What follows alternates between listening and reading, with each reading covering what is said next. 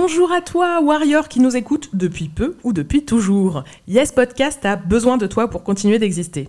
Et oui, on en a parlé dans l'épisode 52, depuis deux ans, l'existence de ce podcast repose sur le travail gratuit des femmes, en l'occurrence nous. Vous êtes plus de 10 000 auditoristes à nous écouter chaque mois. Si vous mettez tous un euro, ça peut nous changer la vie. Et si tu ne peux vraiment pas, n'hésite pas à partager notre appel ou à nous mettre une pluie d'étoiles sur ta plateforme de podcast préférée. Le lien de la cagnotte est en description et sur notre Insta. Elle s'appelle De la force pour les warriors. Dans tous les cas, merci à toi et gros love. Yes! Cool fact a crocodile can't stick out its tongue. Also, you can get health insurance for a month or just under a year in some states. United Healthcare short term insurance plans, underwritten by Golden Rule Insurance Company, offer flexible, budget friendly coverage for you. Learn more at uh1.com.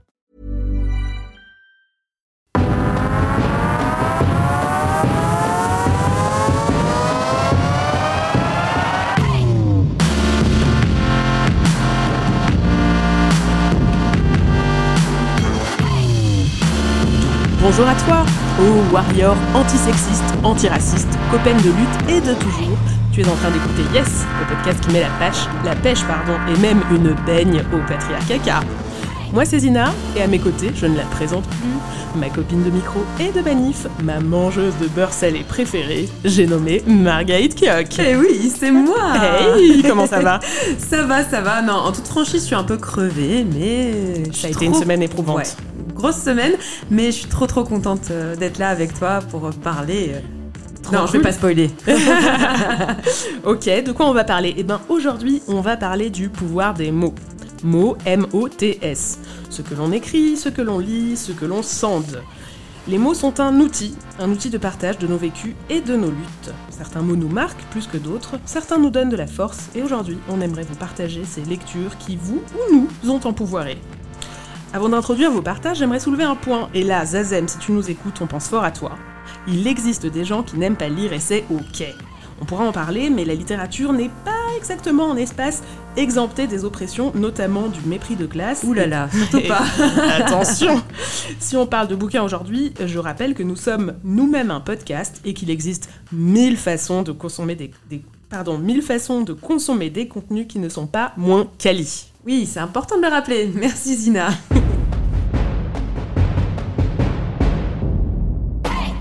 Alors on va commencer par le témoignage de Karen Margaïde. Oui, tout à fait. Alors, c'est l'histoire euh, d'une grande lectrice qui a fait deux rencontres avec un autre lecteur d'abord, et puis avec un livre. C'est souvent comme ça que ça se passe. Alors, je pose le décor. Karen, elle a grandi dans une famille euh, très nombreuse. Elle a dix frères et sœurs. Euh, dix sœurs, pardon.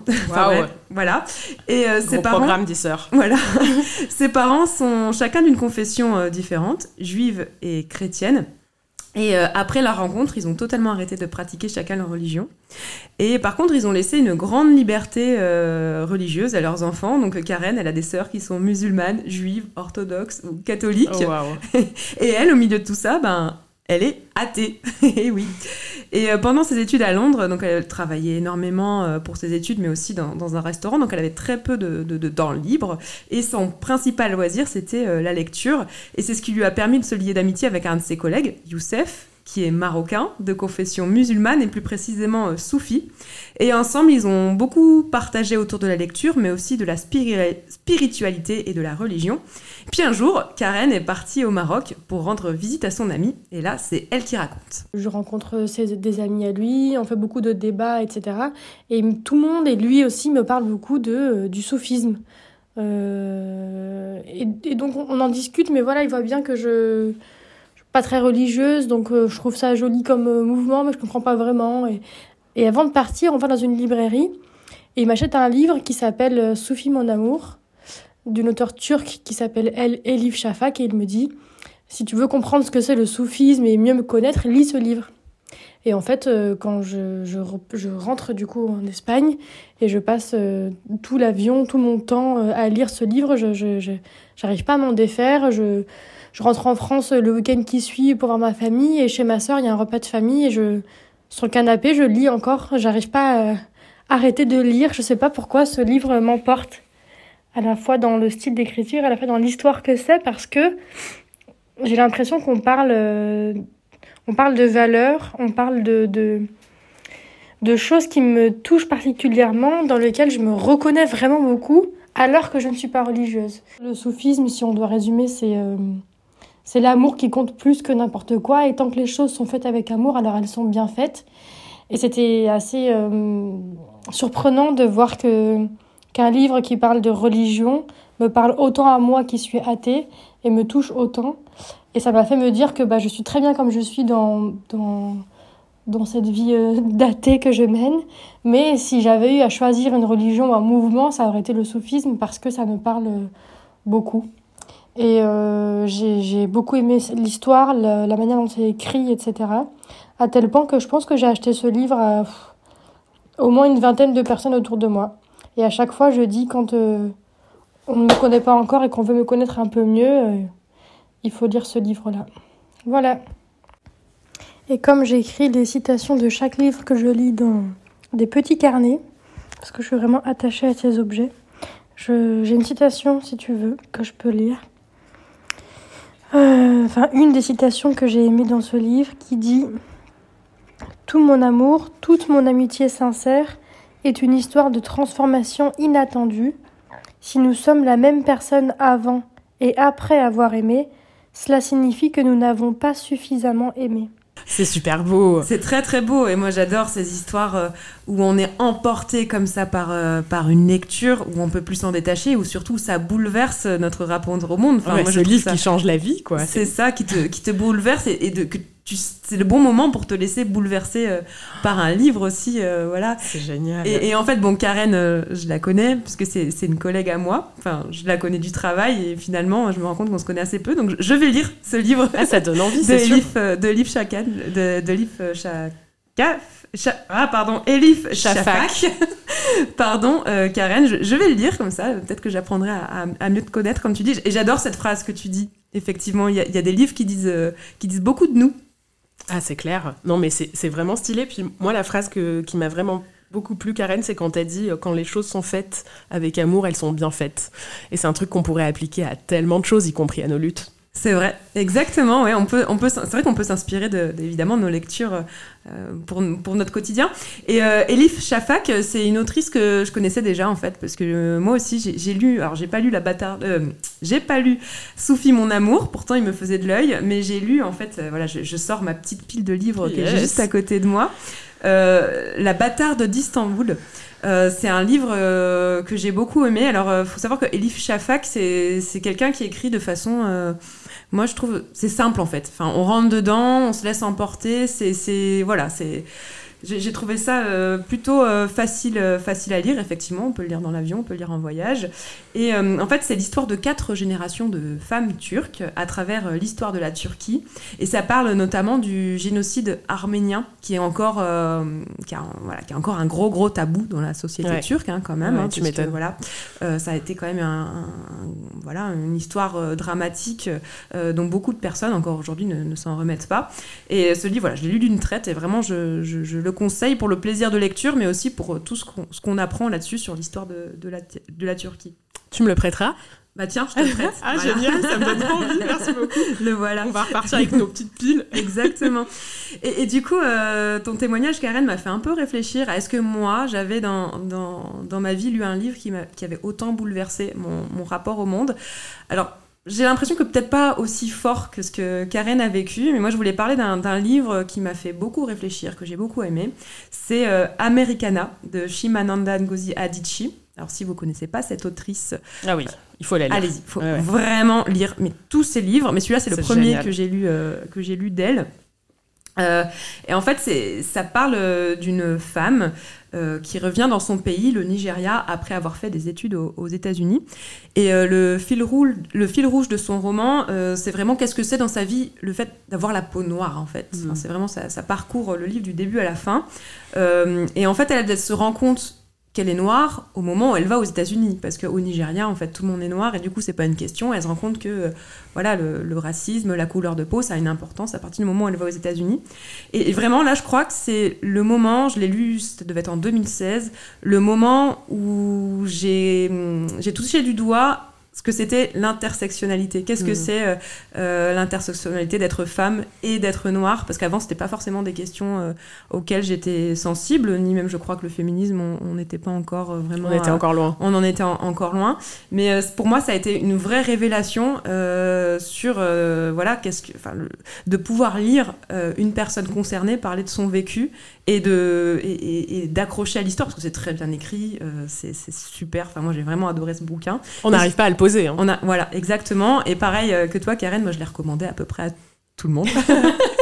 ma mère, je l'ai recommandé à ma mère qui a lu euh, beaucoup des livres euh, de Shimananda également. Donc euh, voilà, je vous recommande vraiment ce bouquin. Et toi, Zina, ce qui est un livre qui a. Eh, Il y en a beaucoup. Il y en a beaucoup. Oui, il y en a toujours beaucoup. ouais. Évidemment, mais c'est marrant parce que euh, Chimamanda, euh, pour le coup, moi aussi j'ai commencé par Americana. Euh, je l'ai lu, euh, ça devait être en 2015, et c'est drôle parce que moi aussi je l'ai offert à plein de personnes. Et maintenant que t'en parles, il y a une scène dedans qui m'a vachement marqué euh, où elle raconte qu'elle est en train de faire du shopping avec une copine dans une boutique aux États-Unis. Et euh, tu sais, il y a un système de commission pour les vendeuses, donc elle doit dire à l'accueil de la caisse euh, quelle est la vendeuse qui lui a vendu les fringues. Et donc, euh, il y en a une qui est blanche et une qui est noire. Et en fait, elle, dit, bah, la noire, enfin, hyper naturellement, avec l'aisance d'une femme noire qui parle de couleur de peau. Et là, il y a un silence glacial dans toute la boutique. Et en fait, cette scène, elle la décrit, mais en plus avec, avec tout un ensemble d'adjectifs qui fait que tu es dedans, que tu te rends compte. Et, et à partir du moment où j'ai fermé ce livre que j'ai adoré, je me suis promis de plus jamais utiliser le mot black pour parler de quelqu'un. Tout- toutes ces petites périphrases qu'on utilise en français pour euh, ben, un peu les mêmes problèmes qu'on a avec les projections sur n'importe quel mot euh, d'oppression. hein. On a du mal à dire le mot gros, on a du mal à dire le mot noir. Et ben maintenant, grâce à ce livre, je me suis dit, ok, maintenant une personne noire, c'est une personne noire. Point. Exactement. C'est génial, tout ce qu'on peut transmettre avec un bouquin. Et pour répondre à ta question, bah, gros, gros, gros kiff sur, euh, sur le livre de Rose Lamy, sur le discours sexiste dans les médias. Donc euh, ça, c'est vraiment un truc où euh, t'as beau lire beaucoup de presse et t'as beau te dire que t'es euh, hyper sensibilisé à la question. En fait, dans ce livre, Rose Lamy, qui a le compte Instagram Préparez-vous pour la bagarre, fait une étude assez sérieuse de la façon dont les féminicides sont traités. Donc il y a les termes, les petites périphrases du style crime passionnel, etc. Mais il y a aussi la rubrique fait divers et le fait que ce soit un peu le fourre-tout dans lequel on met n'importe quoi. Et en fait, elle explique comment la presse est organisée de façon à finalement euh, traiter ce truc-là du point de vue toujours de l'agresseur, du point de vue de l'homme cis, euh, du point de vue du privilège. Et franchement, ce livre, il- ouais, pour le coup, c'est aussi un life changer. Eh ben, je veux bien que tu me le prêtes aussi alors. Avec plaisir.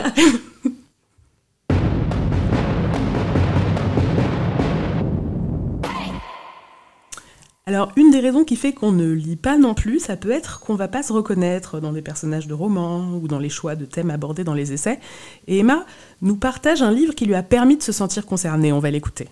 Salut, je vous fais un petit vocal parce que j'ai vu votre appel à témoins euh, qui nous invitait à partager un film qui avait un petit peu euh, changé notre vie. Alors, changer ma vie, je sais pas, mais euh, je viens de finir un livre que j'ai vraiment adoré et que j'aimerais vraiment, vraiment, vraiment recommander, qui s'appelle Mon cœur bat vite de Nadia Chanville. Euh, qui est une écrivaine euh, antillaise qui vit en Martinique. Et c'est un livre qui traite énormément de sujets hyper intéressants. Le personnage principal euh, est, une, est un homme transgenre. Et euh, clairement, euh, l'histoire, elle est hyper intéressante et elle traite euh, notamment euh, ben, du transgénérationnel, des blessures que l'on porte euh, et qu'ont vécu nos ancêtres et qui se retrouvent un petit peu dans notre vie, qu'est-ce qu'on en fait, le rapport à la spiritualité, le rapport aux ancêtres en tant que personne antillaise. Euh, et vraiment, ce livre m'a énormément touchée parce que euh, ben, c'est un sujet euh, hyper important. Étant euh, caribéenne afrodescendante, c'est vraiment un sujet important pour moi et c'est vrai en tant que femme en fait en général de toute façon je pense que nos ancêtres ont vécu énormément de choses assez difficiles et je crois vraiment au fait qu'on porte les blessures de nos ancêtres et effectivement dans les milieux militants souvent euh, les autres sont un petit peu effrayés par notre colère. Et je pense qu'en réalité euh, enfin je pense que la colère euh, elle est pas facile à porter et c'est important de la questionner aussi de savoir ce qu'on en fait de voilà Enfin bref, en tout cas, ce livre, il m'a beaucoup amené euh, à me poser ce genre de questions et euh, il est hyper intéressant. Euh, c'est un roman et je vous le conseille à tous et toutes. Et j'en profite pour faire une pub pour mon média qui s'appelle Hileuse, H-E-A-L-E-U-S-E-S, sur lequel je fais prochainement une vidéo sur ces livres. Je vous fais des gros bisous et je vous embrasse. Merci beaucoup pour votre travail. Trop cool, merci beaucoup Emma. Ça donne envie. Et puis on va aller regarder ce que tu fais, c'est sûr. Mais grave, en plus, ça, fait un, nouveau livre à mettre dans, la, dans, la, dans, ma pile de livres que j'aimerais bien lire. Ma, pile virtuelle, hein, je, précise. Ça s'allonge toujours. Et moi, ça me fait trop penser à un, livre euh, qui m'a été euh, prêté par une de mes fournisseuses officielles de lecture, Aka, ma copine euh, Fanette, qui s'appelle No Home de Ya Gyasi. Euh, qui parle, c'est pareil, c'est cette histoire de, de, transgénérationnel. En fait, ça part euh, euh, d'une femme qui, qui, qui, est esclave en fait en, Afrique et on, part de cette femme-là et on suit toutes les générations, donc de, de mère en, en, fille, pour arriver à l'Amérique contemporaine. Et c'est donc effectivement cette histoire de comment les blessures de nos, de nos ancêtres restent encore euh, aujourd'hui à travers les générations. Donc euh, ça, ça résonne complètement avec, euh, cette lecture. Donc ça s'appelle No Home de Ya Gyasi et vous pouvez le trouver facilement, hein, c'est en poche en plus. Trop bien. Bah écoute, moi aussi, ma liste numérique imaginaire est en train de se rallonger, ça me donne trop envie. Moi, ça me fait penser à... Enfin, merci vraiment infiniment, Emma. En plus, un roman, on est preneuse de, de romans. Euh, moi, ça me fait penser au livre d'Alice Zéniter. Je ne sais pas si tu l'as lu, Marga, euh, L'art de perdre. Tout à fait, je l'ai lu. Ah. Sur tes conseils, même. ah oui, c'est vrai. tu vois, je me rappelle pas toujours. Eh ben, écoute, euh, c'est un roman transgénérationnel aussi sur trois, trois générations qui dessine l'histoire franco-algérienne en partant du début de la colonisation avec le personnage du grand-père, puis du fils qui immigre en France, puis de la petite fille qui est, qui, voilà, qui est une, petite parisienne qui travaille dans une galerie d'art. Et en fait, elle dessine, Alice Zéniter, l'autrice, dessine une fresque absolument mm. sublime. franchement, euh, il m'a beaucoup marqué ce livre. Ouais. Et c'est aussi euh, super important ce que tu dis, Emma, sur la, représentation. Euh, j'ai lu tout à l'heure en, en, préparant l'épisode une étude qui m'a un peu, un peu interrogée, c'est-à-dire qu'il y a de plus en plus de femmes qui sont, qui sont éditées, donc de plus en plus de livres disponibles écrits par des autrices, mais par contre, alors autant les femmes vont lire des auteurs masculins avec des sujets éventuellement masculins, autant euh, elles vont aussi lire voilà, des, femmes, mais les hommes sont très peu nombreux. Je crois que c'est moins de 20% d'hommes qui lisent des autrices. Ouais, c'est ouf. C'est complètement fou. Il y a comme un, truc qui passe pas. Alors, autant nous, voilà, on a été habitués à être obligés de se retrouver représentés par des personnes qui nous ressemblent pas. On a cette habitude-là. Ouais. Et, euh, et, les hommes, non. Donc, du coup, euh, c'est comme si on n'existait pas, en fait. c'est terrible. Hein. Un blocage dans les représentations, ouais. C'est clair que cet épisode, c'est l'occasion de l'aborder. mais, enfin, t'as raison, cette statistique, elle est assez violente. Euh, écoute, Emma, moi, ça me fait penser aussi, puisque tu parlais justement de l'importance de se sentir concerné, représenté, euh, à mon tour, euh, il y a un livre que j'ai très envie de partager en entendant ça, qui m'a permis de me sentir écoutée, comprise, reconnue dans mon vécu, c'est celui de Sherazade Lexir, du compte Instagram Stop Grossophobie, dont je vous recommande vraiment joyeusement le travail. Sherazade, c'est une autrice grosse et racisée, qui, dans son livre, raconte la grossophobie définit tous les termes et luttes qui s'y rattachent, puisque la grossophobie est une oppression sexiste, raciste, validiste. Nos corps font l'objet d'essentialisation, sont commentés en permanence, et euh, la répétition de ces micro-agressions n'est pas sans impacter la santé mentale. Je suis militante sur les mêmes sujets, hein, donc évidemment je me suis sentie concernée par ces questions, mais quand j'ai lu Sherazade, je vais être franche, c'est pas que j'ai découvert les trucs parce que c'est des choses qui me concernent, mais c'est que j'ai ressenti une infinie gratitude. Une infinie gratitude envers une de mes adelphes qui a fait le choix d'une écriture accessible, et digeste. Ce livre, c'est un outil de lutte et une introduction que j'aimerais retrouver un jour dans toutes les universités de médecine de France et de Navarre.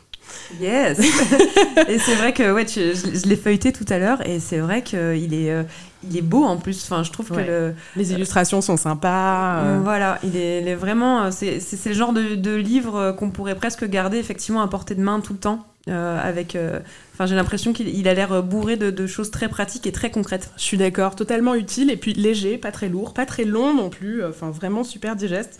Enfin, merci beaucoup, Sherazade. Et d'ailleurs, euh, je lui ai demandé quelle était la plus grande victoire au sujet de ce livre et je vous propose de l'écouter. Et ma fierté par rapport à mon livre T'as un joli visage, c'est euh, en fait d'avoir euh, les retours des lectrices qui me disent que, ben, comme. qui me remercient en fait parce que j'ai pensé euh, l'ouvrage pour qu'il soit accessible, qu'il soit écrit dans un langage simple et clair, un vocabulaire qui soit pas universitaire, qui soit pas réservé à des érudits, à l'élite. Euh, les gens m'ont beaucoup remercié aussi sur le fait que euh, ce soit un essai qui mêle euh, les faits historiques, sociologiques, les témoignages, les capsules de bien-être coaching, tout ça. Ça leur permet d'avoir une lecture facile en fait du livre parce que c'est aéré, c'est euh, on peut faire des pauses en fait entre les parties théoriques, les témoignages, euh, le coaching et, euh, et les gens ils apprécient ça et ils me disent que c'est un livre facile à lire et à comprendre et, et, que pour certains, certaines, ça les avait réconciliés avec la lecture. Voilà, donc ma fierté, c'est ça, c'est que c'était quelque chose qui était important pour moi que euh, les gens qui n'arrivaient plus à lire, euh, soit à cause de, différents problèmes, euh, voilà, ça, les personnes n'arrivaient pas à se remettre à la lecture et tout ça, des problèmes de concentration, d'attention, tout ça. Pour moi, c'était quelque chose d'important que le, livre soit accessible au plus grand nombre de par son vocabulaire, de par son, la manière dont il est écrit et, la manière dont justement euh, il est mis en page et, euh, et aéré euh, à travers les différents types de contenus. Bah, bravo Sherazade, mais en plus déjà de toute façon arriver à, à écrire et publier un livre, c'est Ouais, c'est énorme. C'est déjà énorme. Mais en plus, bravo. Hein. D'être lu par des gens qui aiment pas forcément lire et d'être aussi, aussi agréable, aussi digeste, franchement, c'est une opération réussie. D'ailleurs, Tiens, Marga, je te le prête. Ah, je le merci. rajoute sur tes piles. Donc, je précise, t'as un joli visage de Sherazade Lexir aux éditions Kiwi. Vraiment, je vous le recommande vivement. Alors, euh, parmi les livres cités également, j'ai reçu un message super de Patricia. Donc, Patricia, c'est une autrice qui m'a écrit un message, mais franchement digne d'une critique littéraire, et je l'ai trouvé tellement beau que j'ai préféré ne pas y toucher. Marga, je te propose de le lire. Et oui, tout à fait. En plus, c'est un livre que j'ai moi-même lu et que j'ai adoré. Donc, euh, trop parfait. Alors, euh, Patricia nous dit Je vous conseille vivement le livre de Louise May, La deuxième femme. Le procédé d'écriture nous fait prendre conscience que cette femme, qui semble ne pas avoir de problème, est en fait sous emprise. Et oui, enfin, je, précise, on, va parler de, violence euh, conjugale. Dans ce Trigger warning, si le sujet est compliqué, vous pouvez avancer un petit peu l'épisode. Au début, on voit tout avec ses yeux, son manque de confiance en elle, sa culpabilité, mais aussi sa vie idéale et ce compagnon si parfait qu'elle ne le mérite pas. Et l'écriture change au fur et à mesure que ses yeux s'ouvrent sur la réalité, comme une distance qui ne déforme plus la vérité. Elle voit mieux progressivement et prend conscience de ses doutes. Elle est si minable, ou, bien, ou bien elle vit quelque chose de très bizarre. C'est indéfinissable, mais une autre femme a déjà vécu avant elle cette chose qu'elle ne reconnaît pas avec ce même compagnon. La rencontre de cette autre femme va lui ouvrir les yeux petit à petit. Est-elle si heureuse? Doit-elle se contenter de ça? Après tout, pourquoi est-il avec elle? Où, trouve-t-il son plaisir? Et elle, est-elle heureuse? Un processus non pas décrit, mais vu de l'intérieur, grâce à une écriture visuelle, un ressenti physique, des doutes de plus en plus oppressants. On est avec elle, on est elle, et plus on découvre par d'autres l'envers de ce beau décor, ce qui s'est passé avant, plus on commence à douter de ce qu'elle décrit, et nous glissons avec elle de ce tableau idyllique à une réalité beaucoup plus sordide, étouffante. Est-ce que ce qui se passe dans sa vie est normal? La fin d'un long, coma arrive et on le pressent. Comme une dissociation, soudain elle peut voir et réaliser sa vérité. Mais c'est plus qu'une vérité, c'est un mécanisme redoutable dont on ressent dans les tripes que le piège s'est déjà refermé. Il va falloir en sortir. Mais comment?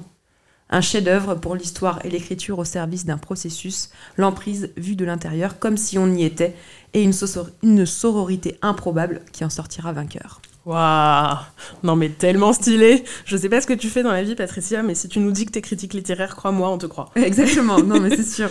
ça donne trop envie de le lire en tout cas, ça a l'air d'être un sujet remuant, mais, euh, mais ça a l'air oui, hyper bien fait. C'est une lecture, c'est vrai que c'est une lecture qui est, qui est pas facile, ouais. mais qui est vraiment, enfin c'est tout comme Patricia, je, je, je, valide tous les mots de ce qu'elle dit, c'est, euh, on est en fait, on, on est le, le, personnage principal quoi, on est, on est vraiment elle et on, et on le vit vraiment avec elle c'est effroyable. C'est vraiment le livre à recommander à toutes les personnes qui comprennent pas euh, ah mais pourquoi les femmes elles euh, elles, elles y retournent quand même, elles quand même tous les je comprends pas, elles se sont pas rendues compte pourquoi elles le quittent pas.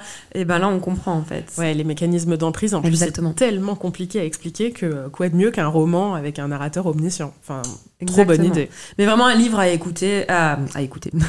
Et les podcasts, qu'est-ce que tu crois Exactement. Un livre à lire euh, quand même dans de bonnes conditions, hein, parce que ça peut vraiment remuer très fort. Ok, bon bah je te l'emprunterai peut-être, mais pas tout de suite. Eh mais je l'ai pas parce que je crois que je l'ai prêté à quelqu'un, je sais plus à qui. Ah, ok, ok. Bon, on réglera nos comptes en antenne.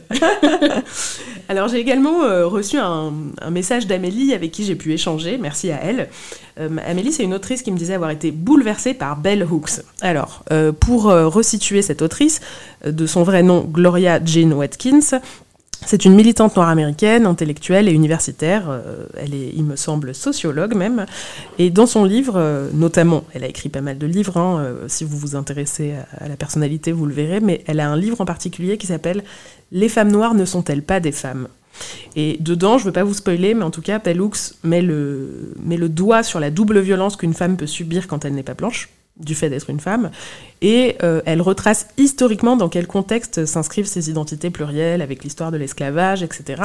Et euh, dans notre échange, Amélie a, résumé en deux mots, elle a parlé d'esclavage et de patriarcat, bah voilà, c'est un peu les, mots-clés, euh, on essaye de pas vous en dire plus, mais ce bouquin, il est très très très fort, on lui doit beaucoup, on peut clairement dire que l'intersectionnalité en est un héritage, même si le terme arrivera beaucoup plus tard, en 1989, avec Kimberley Crenshaw. N'empêche, le travail de Bell Hooks, c'est ce qui nous a permis de comprendre comment commençait de se situer à l'intersection de, différentes euh, oppressions. Ce livre, il est dur mais nécessaire, je vous invite chaleureusement à en prendre connaissance. J'en profite d'ailleurs pour signaler, dans l'actualité littéraire du moment, que l'exercice a été euh, repris par euh, une autre sociologue d'aujourd'hui, puisque le livre est sorti en février, j'ai nommé Hanan Karimi, qui est sociologue et militante féministe musulmane, et qui vient de sortir, vraiment sur la, même arcane de réflexion, Les femmes musulmanes ne sont-elles pas des femmes? Et ce livre est publié par la maison d'édition féministe et engagée, hors d'attente. Euh, pour celles et ceux qui ne connaissent pas le travail de cette maison d'édition, bah, je me sens obligée de faire la promo parce que c'est des personnes qui sont hyper engagées, qui sont sur Marseille. À Marseille, on, a de la chance, on, en a deux. Il y a Hors d'attente et il y a, il y a Shed euh, publie avec son approche décoloniale. En tout cas, il y a des warriors qui euh, publient des autoristes engagées et ça fait plaisir. Et euh, nous, avec cet épisode, on a eu envie de faire la lumière sur LE. Et euh, notamment parce que c'est dur de publier des livres. Ça demande des moyens que notre société réserve beaucoup aux hommes blancs cis hétéros. Hein Donc c'est c'est pas une mince affaire. Surtout que dans dans un deuxième temps, pardon, quand on a réussi à publier son livre, la bataille est loin d'être terminée. Et là, je vois de quoi tu vas, de ouais, tu vas parler. Tu me sens arriver. Ouais, je te vois très bien arriver. Préparez-vous ben, pour la bagarre, comme dirait Rose Lamy. Exactement. Bref, j'avais très envie d'en parler c'est une, actualité récente pour celles et ceux qui n'ont pas suivi, mais effectivement, je disais que la bataille est loin d'être terminée parce que quand on a publié un livre, il faut réussir à trouver les moyens pour communiquer, pour faire connaître son travail, euh, pour, euh, pour vendre son livre, et tout ça, c'est un parcours semé d'embûches, d'embûches, pardon. Et là, j'ai une pensée très particulière pour Racha Belmedi, une autrice racisée euh, qui a vu le contenu de son travail dépossédé à l'occasion d'une émission de télé. Alors, pour resituer, Racha a écrit un livre brillant sur l'histoire de la rivalité féminine. Euh, elle a appris euh, par sa maison d'édition, hein, son éditrice et la chargée de, relations presse de sa maison d'édition, que la chroniqueuse Ambre Chalumeau avait demandé un exemplaire de son bouquin. Et quelle bonne nouvelle Une tribune de cet acabit, c'est pas rien pour une autrice comme elle.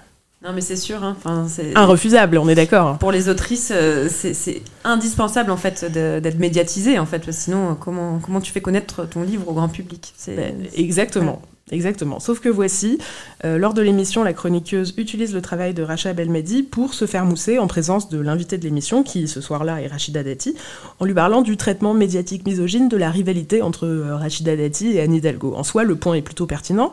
Elle l'illustre avec des exemples tirés directement du bouquin. Et au moment même, les dernières quelques secondes où elle aurait pu faire une micro-promo euh, du travail de Racha Belmedi, et ben en fait, euh, elle se contente de rendre le micro et en quelques secondes, euh, le travail de rachat devient le sien et elle se l'approprie. Bah, c'est ça qui est terrible. Alors ça, malheureusement, c'est des choses qui arrivent euh, très, très, très, souvent. Donc c'est vrai que Racha, on a parlé sur, sur Instagram, elle en a parlé, mais c'est très très fréquent. on le voit sur les plateaux de télé, hein, des journalistes qui, qui, qui, pompent en fait le travail d'autres auteurs, autrices ou même d'autres journalistes sans jamais les citer. Et, euh, c'est beaucoup plus courant qu'on le, qu'on le croit. Hein, donc, euh, il faut vraiment faire attention à ça. Et, euh, et surtout, ce côté où. Enfin, moi, ce que j'ai trouvé un peu choquant dans, ce, dans cet épisode-là, c'est que elle, on a vraiment l'impression que c'est la journaliste qui a fait ces recherches-là. Ouais, elle parle à la première personne. Voilà, à aucun, moment, à aucun moment on a le sentiment qu'elle se base sur le travail de quelqu'un d'autre. Donc elle invisibilise totalement le, travail euh, d'une autre femme en fait. Et, et, en vrai, ça prend trois secondes, comme tu dis, ça prend trois secondes de dire euh, j'éterris ces exemples du, du, livre de Racha Belmedi. Enfin, ça oui, tu fais un petit bandeau en bas, même vraiment euh, juste. Et voilà. Et moi, et moi qui travaille dans les médias, je peux vous dire que vraiment, enfin, c'est quelque chose que je, que je vois dans la presse écrite aussi, des gens qui disent, qui, qui, sortent des, des, infos comme ça sans jamais citer les confrères ou les consoeurs. C'est hyper fréquent et c'est d'autant plus dégueulasse quand voilà quand ça quand du coup ça invisibilise euh, une autrice racisée en plus c'est ça. en fait ça, vient traduire une histoire de rapport de force parce que quand tu as une tribune comme euh, comme l'émission quotidien quand tu as une grosse émission qui est diffusée en prime time avec une grosse visibilité bah, personne aucun euh, auteur ou autrice ne peut te refuser quoi que ce soit. Donc tu passes l'année à recevoir gratuitement des bouquins dont tu peux pomper le travail et personne n'aura les moyens de te poursuivre pour ça Exactement, surtout que généralement ils sont pas fous, hein. ils le font sur des, des autrices qui n'ont pas encore une grande notoriété, ou, voilà, ou des petits médias, des petites maisons d'édition, euh, voilà. Exactement. Bah, en fait, euh, nous, ça nous fout les boules, donc on avait envie d'en parler.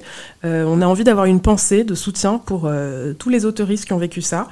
Et évidemment, Racha Belmedi en a parlé sur les réseaux sociaux et la publication a été repartagée, mais l'histoire s'arrête là. D'ailleurs, elle a fini par archiver sa publication parce qu'elle a eu pas mal de remontrances. Aucune excuse n'a été présentée par l'équipe de quotidien qui s'est enfoncée dans la longue liste de nos oppresseurs. Et du coup, je profite de cette émission pour le rappeler, c'est important les warriors. Lisez des femmes et surtout, lisez des femmes non blanches. Mettez-leur des avis sur les plateformes, achetez-leur des bouquins, faites-les circuler entre vous si vous ne pouvez pas les acheter, mais en tout cas, c'est important de les soutenir, de les rendre visibles. Nos adelphes autoristes ont besoin de vous. Donc je répète les quelques titres qu'on a évoqués. Racha Belmedi qui a écrit Rivalité non féminin, Sherazade Lexir, T'as un joli visage. Jennifer Pagedemi, euh, si tu nous écoutes, on pense fort à toi dans quelques jours, au moment où on enregistre. Donc le 15 mars, Jennifer Pagedemi sort un bouquin super qui s'appelle Selfie, comment le capitaliste contrôle nos, corps. Sur, euh, ben, je vous laisserai découvrir. Anan Karimi, les musulmanes ne sont-elles pas des femmes? Et puis, s'il faut en rajouter d'autres, on les mettra dans les sources. Oui, et puis il y a Shimananda Ngozi Americana. Euh, Elif Shafak, également, dont on a parlé, euh, dont on a parlé tout à l'heure aussi. Oui, la, la bâtarde d'Istanbul, c'est ça La bâtarde d'Istanbul et euh, Soufi, mon amour. Génial. Que des bouquins hyper quali d'autrices non blanches qui méritent d'être visibilisés. Alors une fois qu'on a dit ça, euh, parce que tout ça, ça a son petit coup, Marga, comment qu'on fait quand on aime lire et qu'on n'a pas forcément le budget pour acheter tous ces bouquins incroyables Et eh oui, mais je sais que c'est une grosse question, d'autant que souvent quand on aime lire, on aime aussi l'objet, le livre, euh, on aime qu'il soit beau, on aime les belles éditions, et euh, c'est vrai que c'est difficilement accessible, en fait, il faut le dire, il suffit d'aller en librairie, dépenser 20-25 euros pour, pour une nouveauté, ben, c'est pas possible pour tout le monde, malheureusement. Mais heureusement, il y a plein, plein, plein de solutions pour euh, livres sans débourser un euro. Moi-même, finalement, j'achète, je traîne beaucoup dans les librairies, mais j'achète assez peu de livres parce que j'essaye euh, vraiment de voilà de d'économiser de l'argent. C'est bien. Déjà. Mais euh, voilà j'achète des livres quand vraiment j'ai envie de soutenir l'autrice. Déjà je n'achète je, n'achète que des autrices. Les auteurs je me débrouille pour les avoir autrement. Très bien. Déjà, technique numéro un. voilà. Je demande des livres euh, pour Noël, pour mes anniversaires, euh, voilà, d'autrice, évidemment. Technique numéro 2. Technique numéro 2. Euh, mais une fois qu'on a dit ça, une fois que voilà, qu'on dit on n'a pas d'argent, donc on se débrouille comme on peut, mais en fait, il y a des, des façons de lire totalement gratuitement sans débourser un euro. Alors la première déjà, c'est de s'échanger des livres. Donc moi, ce que, ce que je fais, ce que je vous conseille, c'est de vous constituer une petite team euh, de, De copains. voilà, de copains, d'amis, la famille, euh, avec qui vous avez un peu les mêmes, euh, voilà, les- Marga, je vais t'ajouter tout de suite. voilà. Alors voilà, moi déjà j'ai Zina, mais moi j'ai- une team de, de fournisseuses de livres. Donc j'ai parlé tout à l'heure de, ma copine Fanette. Euh, je peux rajouter Chachou, qui m'a fourni mon livre, mon, mon- mon livre de chevet du moment, qui s'appelle Tabor de Phoebe Hadjimarcos Clark. C'est une dystopie féministe, un peu un monde apocalyptique et c'est la vie d'une petite communauté euh, euh, après en fait la fin du monde en gros hein. il y a eu une- des inondations énormes et c'est euh, voilà comment comment elles survivent donc on, on s'attache en fait à un, à un couple de, de femmes et Yes. euh, donc ça parle ça parle à la fois d'écologie de survie mais aussi euh, d'amour de relation de désir d'enfant enfin c'est très euh, moi moi j'adore enfin je suis je suis vraiment dedans c'est donc une petite maison d'édition qui s'appelle le sabot et la collection j'adore le nom de la collection s'appelle le Sum Ah, j'adore voilà.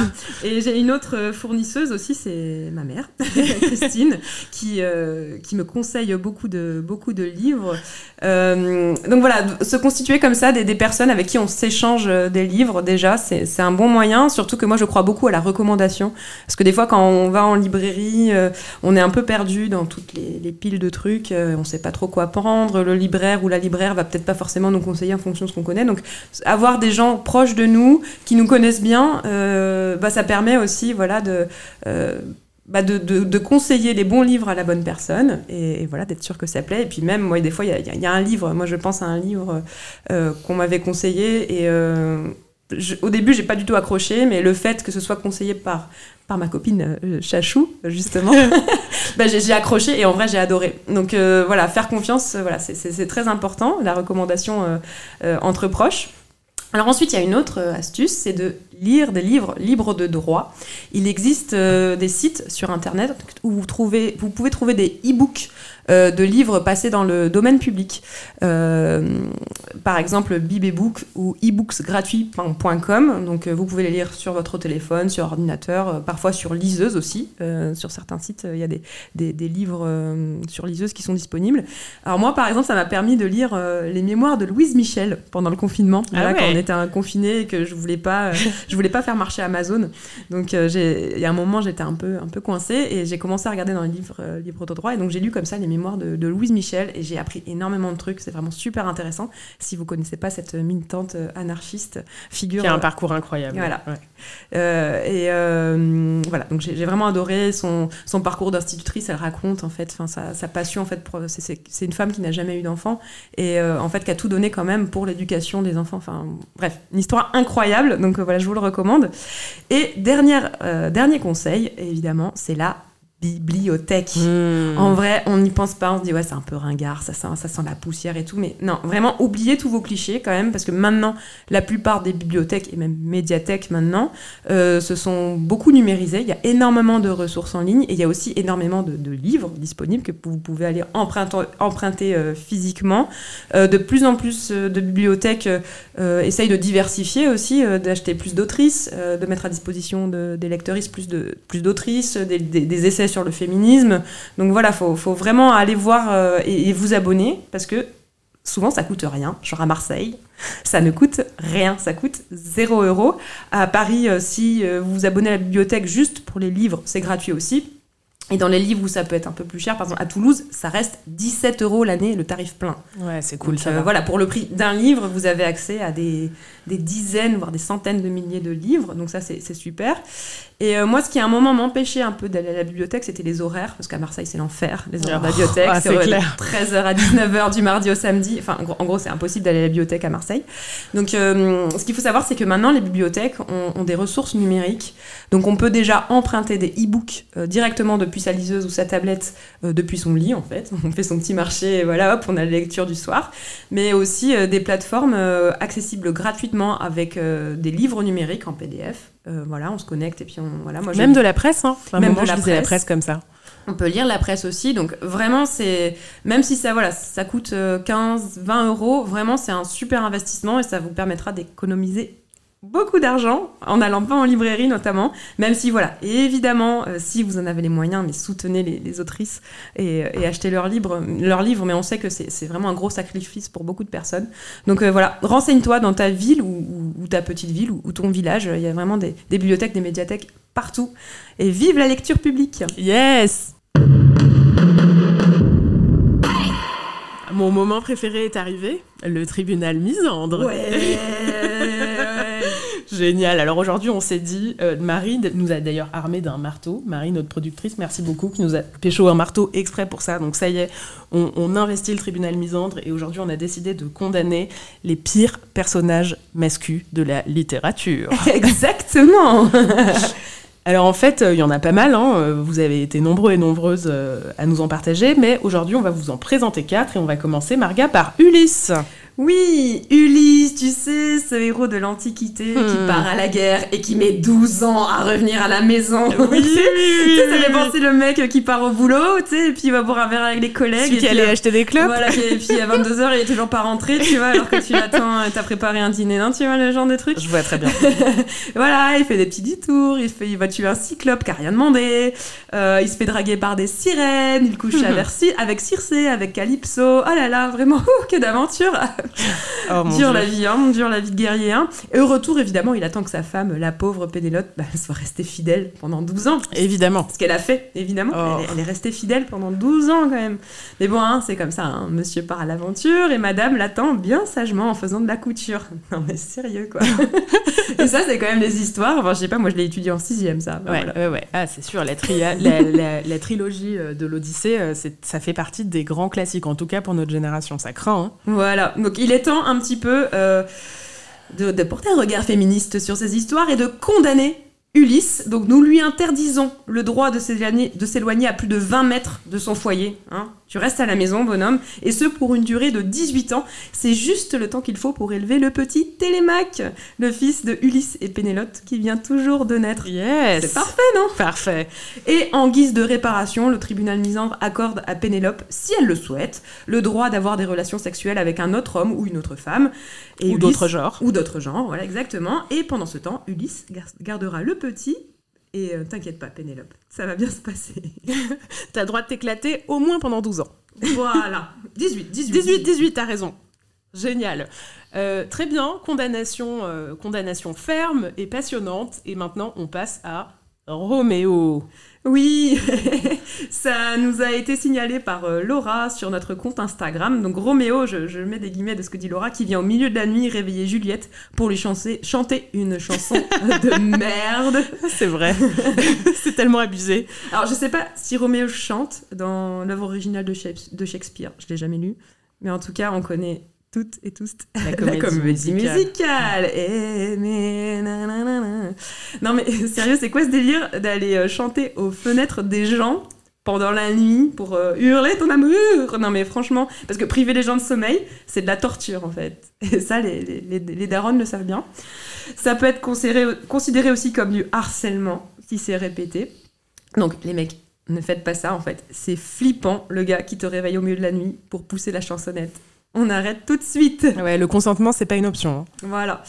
Donc, le tribunal condamne le sieur Roméo à être réveillé toutes les nuits à 3 heures du matin précise par jusqu'à la fin de sa vie. Tu mets l'enregistrement à balle avec le son au max, c'est ça? Exactement. mais, mais, heureusement pour Roméo, euh, je crois qu'il est mort assez jeune. Ah ouais. bon, en tout cas, j'adore. J'adore. Merci, merci, merci le tribunal. Alors toi, euh, Zina, t'avais, euh, ouais, oh, t'as, quelques griefs. Oh là là, certains. Ben, hein. ceux que je vais présenter, ils sont gratinés. Hein. On va commencer par Humbert Humbert, hein, le personnage principal de Lolita, le fameux roman de Nabokov. bon, pour euh, le situer, ce personnage, c'est un quadra blanc 6 comme on pourrait malheureusement encore en rencontrer aujourd'hui. Un type cultivé, euh, somme toute, euh, qui a l'air sympathique. Sa femme décède, voilà, ça c'est la partie pas drôle de l'histoire, et il se retrouve avec euh, une belle fille de 12 ans, la fameuse Lolita, et il part en vadrouille à travers les États-Unis avec elle. Bon, c'est un peu une torture hein, quand on est féministe de lire ce bouquin, parce qu'il nourrit une véritable obsession pour la jeune fille dont il décrit les faits et gestes avec une libido dérangeante. En fait, il parle même de nymphette pour toutes les petites filles en dessous de 14 ans. C'est horrible. Ah. Ouais, horrible. En fait, il raconte même que euh, il va à la sortie des collèges euh, regarder les mollets des petites collégiennes. Ouais, ouais, ouais. On est quand même sur ce genre de, de personnage. Bref, un bon petit pédocriminel, quoi. Et ce qui est intéressant, c'est que ce livre, il a fait couler beaucoup d'encre. Il y a eu beaucoup de critiques littéraires qui ont euh, cherché à justifier ce personnage de fiction en disant que c'est important de comprendre les pédophiles. Alors, c'est les... je, je mets pédophiles entre guillemets, vous me voyez pas, mais Oui, oui. tu comprends ce que je veux dire. hein. Exactement. Dieu merci, on n'utilise plus ce terme. Je pense qu'il y a des façons quand même plus euh, saines d'aimer les enfants, hein, parce qu'étymologiquement, c'est ce que ça veut dire. Euh, du coup, euh, du la, justification, c'était de dire oui, euh, on essaye de comprendre cette forme de criminalité avec un narrateur concerné. Enfin bon, pourquoi pas, ça se discute. Le problème, c'est que on enjolive et on glamourifie les penchants du personnage. Et là, franchement, franchement, franchement, c'est un grand non. Donc voilà, les mecs, si vous prenez l'envie d'aller faire les sorties de collège, vraiment déjà allez voir un ou une thérapeute, s'il vous plaît. hein. Euh, nous, euh, ici au tribunal Misandre, on propose de condamner Humbert Humbert à 20 ans de travaux forcés dans un EHPAD, à nourrir et à changer les couches de personnes bien plus âgées que lui pour lui proposer un petit aperçu de ce que ressentent les fameuses, je mets les guillemets, nymphètes, comme il aime les appeler. Hey Allez, allez, Humbert, Humbert, au travail. C'est bon, au suivant. Le suivant, c'est qui? C'est Barbe Bleue. Erk, erk, erk, erk. Voilà, en fait, ça aussi c'est terrible parce que c'est une histoire euh, qui a bercé mon enfance. hein, euh, Eh oui. J'ai 38 ans, les années 90, Barbe Bleue, euh, héros. Héros, non mais flippant ce mec. Pour resituer celles et ceux qui ne connaissent pas Barbe Bleue, c'est un tueur en série. Euh, euh, oui, féminicide en série, en fait. Féminicide en série, récidiviste, euh, donc voilà, il tuait ses femmes. Euh, bah déjà, je propose de le condamner à, à vivre aujourd'hui où son comportement ne fait pas de lui un héros, et bien au contraire. Et le tribunal Misandre, la sentence officielle, c'est 25 ans de 8 mars tous les jours, au milieu du cortège, avec toutes nos adelphes pour lui crier dessus. Et, et encore, moi, je trouve ça super gentil, Zina. T'es trop sympa avec lui. Ah, T'as raison, non, faudrait qu'on trouve un truc plus méchant, mais de l'imaginer au milieu de nous et de l'imaginer pouvoir lui hurler dessus et l'imaginer euh, bercé par des par euh, les, euh, les slogans féministes de, de nos manifs, euh, moi ça, ça me, j'avoue, ça me réchauffe le cœur. Ça fait du bien, c'est le Oh principal. là là, c'est clair. Bon, Marga, tout le monde, c'est la fin de cet épisode. Oh non Oui, oui, je le crains. Sniff. Merci à Karen, Emma, Sherazade, Amélie et Patricia. Yes, c'est un podcast produit par les ateliers Pixel. Yeah. Vous pouvez nous écouter sur toutes les plateformes Spotify, Deezer, Apple Podcast, Addict. Vous pouvez nous suivre sur les réseaux sociaux at Yes Podcast. Yes avec 3 S. Ben, on vous retrouve très vite, euh, on vous retrouve très vite et on vous met toutes les sources des super bouquins qui ont nourri cet épisode euh, à la fin et y compris sur les réseaux sociaux. Euh, vous êtes tous des warriors, on pense bien fort à vous. Merci de nous avoir écoutés et à très bientôt. Yes yes